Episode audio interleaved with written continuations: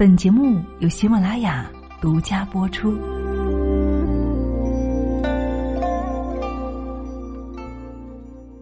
容斋随笔，多行道义之事，以善缘，多求福报。节目素材来源国学书社。在人生中，如果可以做一些善事，就尽力的去帮助别人，因为将来你的人生也必定会因为你的善良而获得相应的结果。如果无力行善或者不愿意去行善的时候呢？但是也起码要做到遵守人生的道义规则，不要因为心生邪念而产生伤害他人的行为。所谓积善之家必有余庆。积恶之家必有余殃，任何的行为都会产生结果。只有在人生中以德行修身，才能够因为德行的积累而获得良好的福报。《诗经》之中有句话是这样说的：“永言配命，自求多福。”意思是说，人应该常常想着自己的所作所为是不是合乎天道，自己要多求福报。人生的处境是由两种因素所主导，一个是主观的心性言行，另一个就是外在的客观环境。我们改变不了外在环境对我们自身产生的影响，但正因如此，我们才需要在主观层面尽可能的多方修养德行，用符合道义的行为，尽可能的为自己积累善缘。因为因果不虚，善恶有报。在《容斋随笔》之中记录了这样一个事件，就是对于因果不虚这个道理最好的诠释。张良与陈平都是汉高祖刘邦手下的重要谋臣，但是两个人在为人处事以及作战方面却有着明显的区别。陈平以善用阴谋得名，所以后来陈平才说：“我善于使用阴谋，这是道家所禁忌的地方。我的后代将会灭绝，这是我造成的祸根呐。”后来陈平的地位传到他的曾孙时，果然因为罪而被断绝，就像他自己所说的一样，这一切都是善恶有报的必然结果。然而，反观张良呢，他的爵位却只传到了他的儿子。他去世之后，仅十年时间，他的儿子就灭绝了，后代再也没有续封。如果从这个角度去看呢，他接受灾祸的时间比陈平还要早。听到这里的时候，你会不会有疑惑呢？陈平以阴谋得名，那么为什么张良的结果比陈平？还要糟糕呢。对于这件事情，《斋荣随笔》之中有这样的一个说法，叫做“此其事故不止于杀将也，其无后遗哉？”因为张良是刘邦手下的重要谋臣，在协助刘邦作战的时候，张良几次使出的都是背信弃义的阴谋。比如说，刘邦当时攻打瑶关的时候，秦国的守将想要投降，张良却说：“不如趁他放松戒备的时候进攻。”也正是因为这个举动，刘邦的军队得以战胜了秦兵。后来，项羽跟刘邦两个人鸿沟议和，打算平分天下，于是订立盟约，隔河而望。然而，项羽就带兵向东前往彭城，本来是相对安稳的局面。但是却被张良给打破了。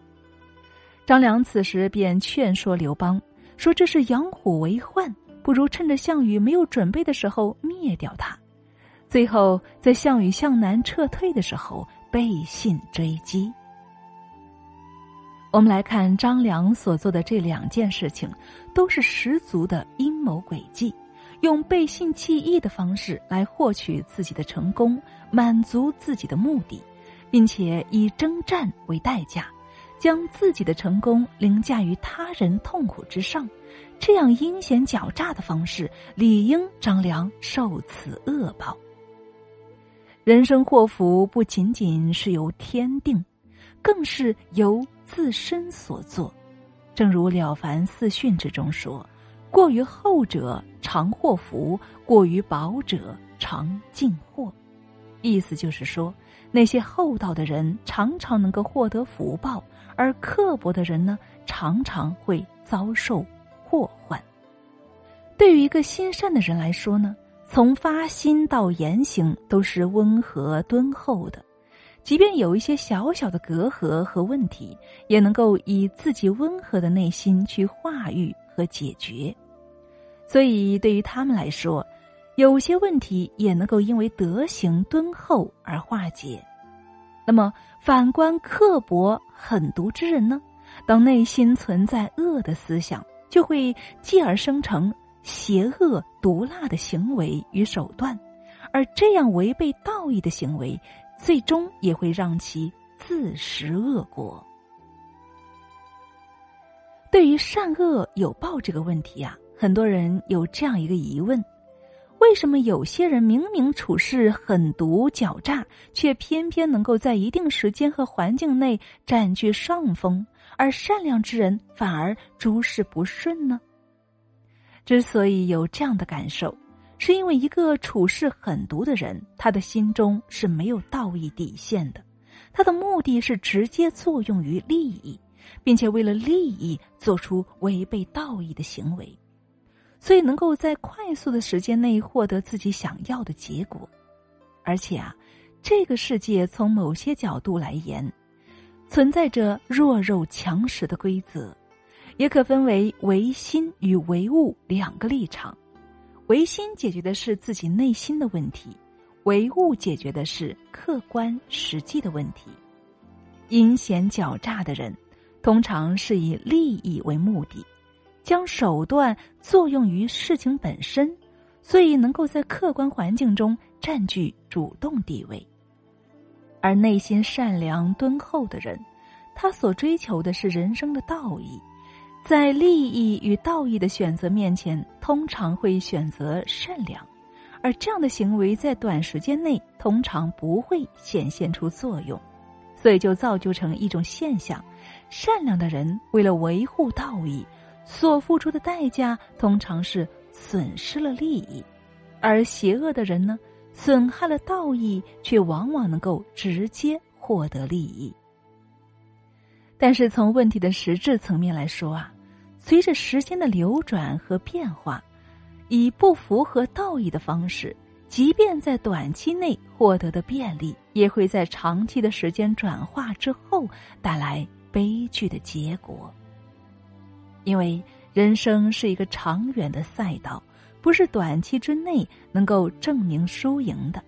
而越是长久的赛道，就越是要符合正道的方式去支撑，才能够获得好的结果。就像张良和陈平的处事手段，两个人都以阴险卑劣的方式，使自身占据有利地位，获取眼前利益。但是这种阴险毒辣，从长远来看，只会成为吞噬自身的根源。所以。